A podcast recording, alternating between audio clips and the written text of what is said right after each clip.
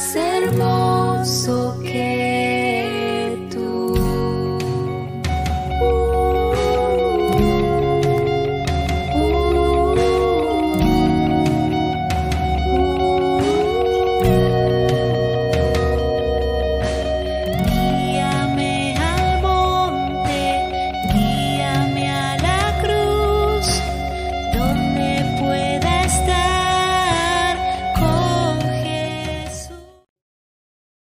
Buenos días hermanos, Dios los bendiga. Eh, estamos nuevamente aquí con nuestros devocionales eh, diarios.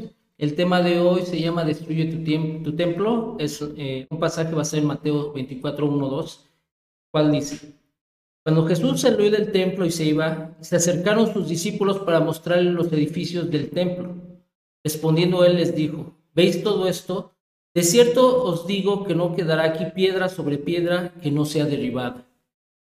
Cuando queremos atender e impresionar a alguien importante, nuestra naturaleza es mostrar nuestro mejor rostro o nuestras mejores cualidades a esa persona. Los discípulos estaban orgullosos del templo de Jerusalén por sus acabados, su construcción, sus dimensiones, su riqueza. Eso les hacía sentirse orgullosos de su origen. El, el templo hablaba de la importancia de pertenecer al pueblo judío. Somos descendientes de Abraham, decía. Y esto lo estaban resaltando ante Jesús, resaltaban su linaje y su historia y su posición en el mundo ante Dios. Eran los escogidos, el pueblo bendecido y al cual se le manifestaba constantemente.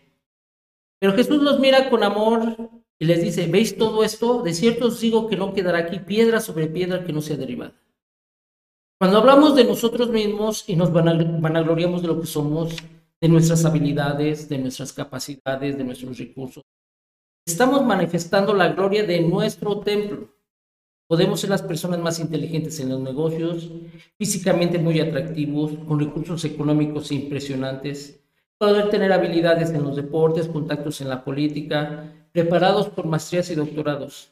Pero sin la presencia del Espíritu Santo en nuestras vidas, somos como ese templo de Jerusalén, imponente, hermoso, impresionante para otros, pero vacío y sin utilidad para las manos de Dios, sin un propósito y solo sirve para ser destruido.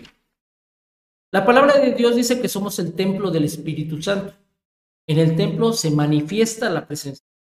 Tiene revelación, hay guía, hay dirección. Nos da estrategias, pero también debe ser cuidado, debe ser mantenido y atendido. Deben hacerse ciertos rituales para que la presencia de Dios se manifieste y deje su gloria en este lugar.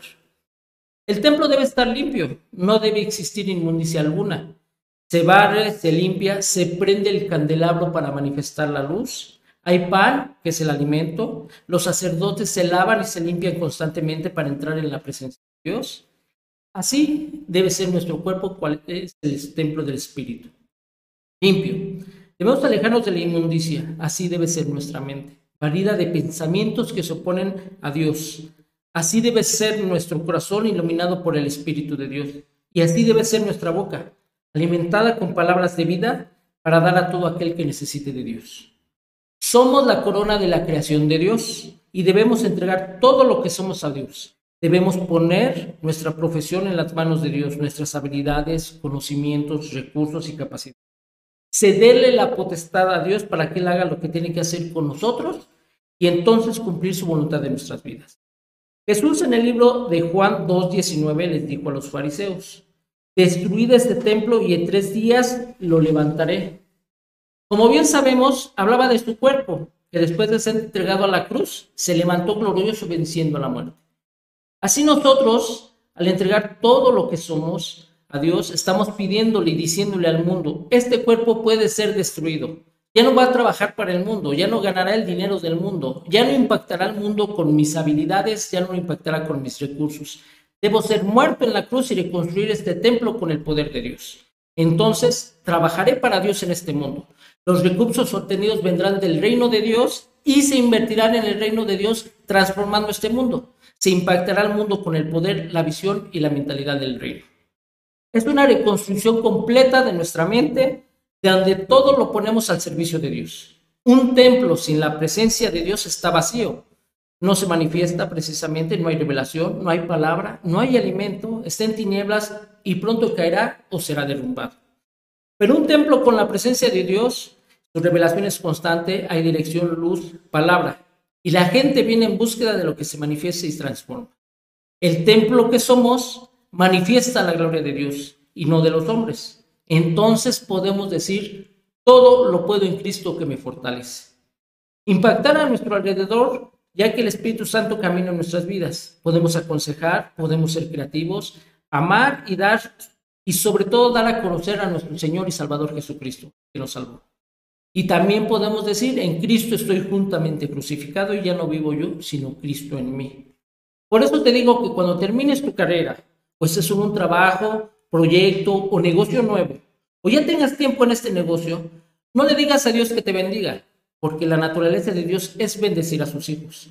Mejor, entrégale tus habilidades que has desarrollado en ese trabajo, tus conocimientos adquiridos, tus fuerzas, los recursos económicos con los que cuentas y tus sueños. Entonces, Él actuará como es necesario para manifestar el reino de Dios abrirá puertas cerradas, realizará milagros, te dará sanidad, te proveerá de recursos, dará revelación y dirección, pero sobre todo manifestará su amor y gloria a través de tu vida y la, y la gente verá que eres depósito de la gloria de Dios.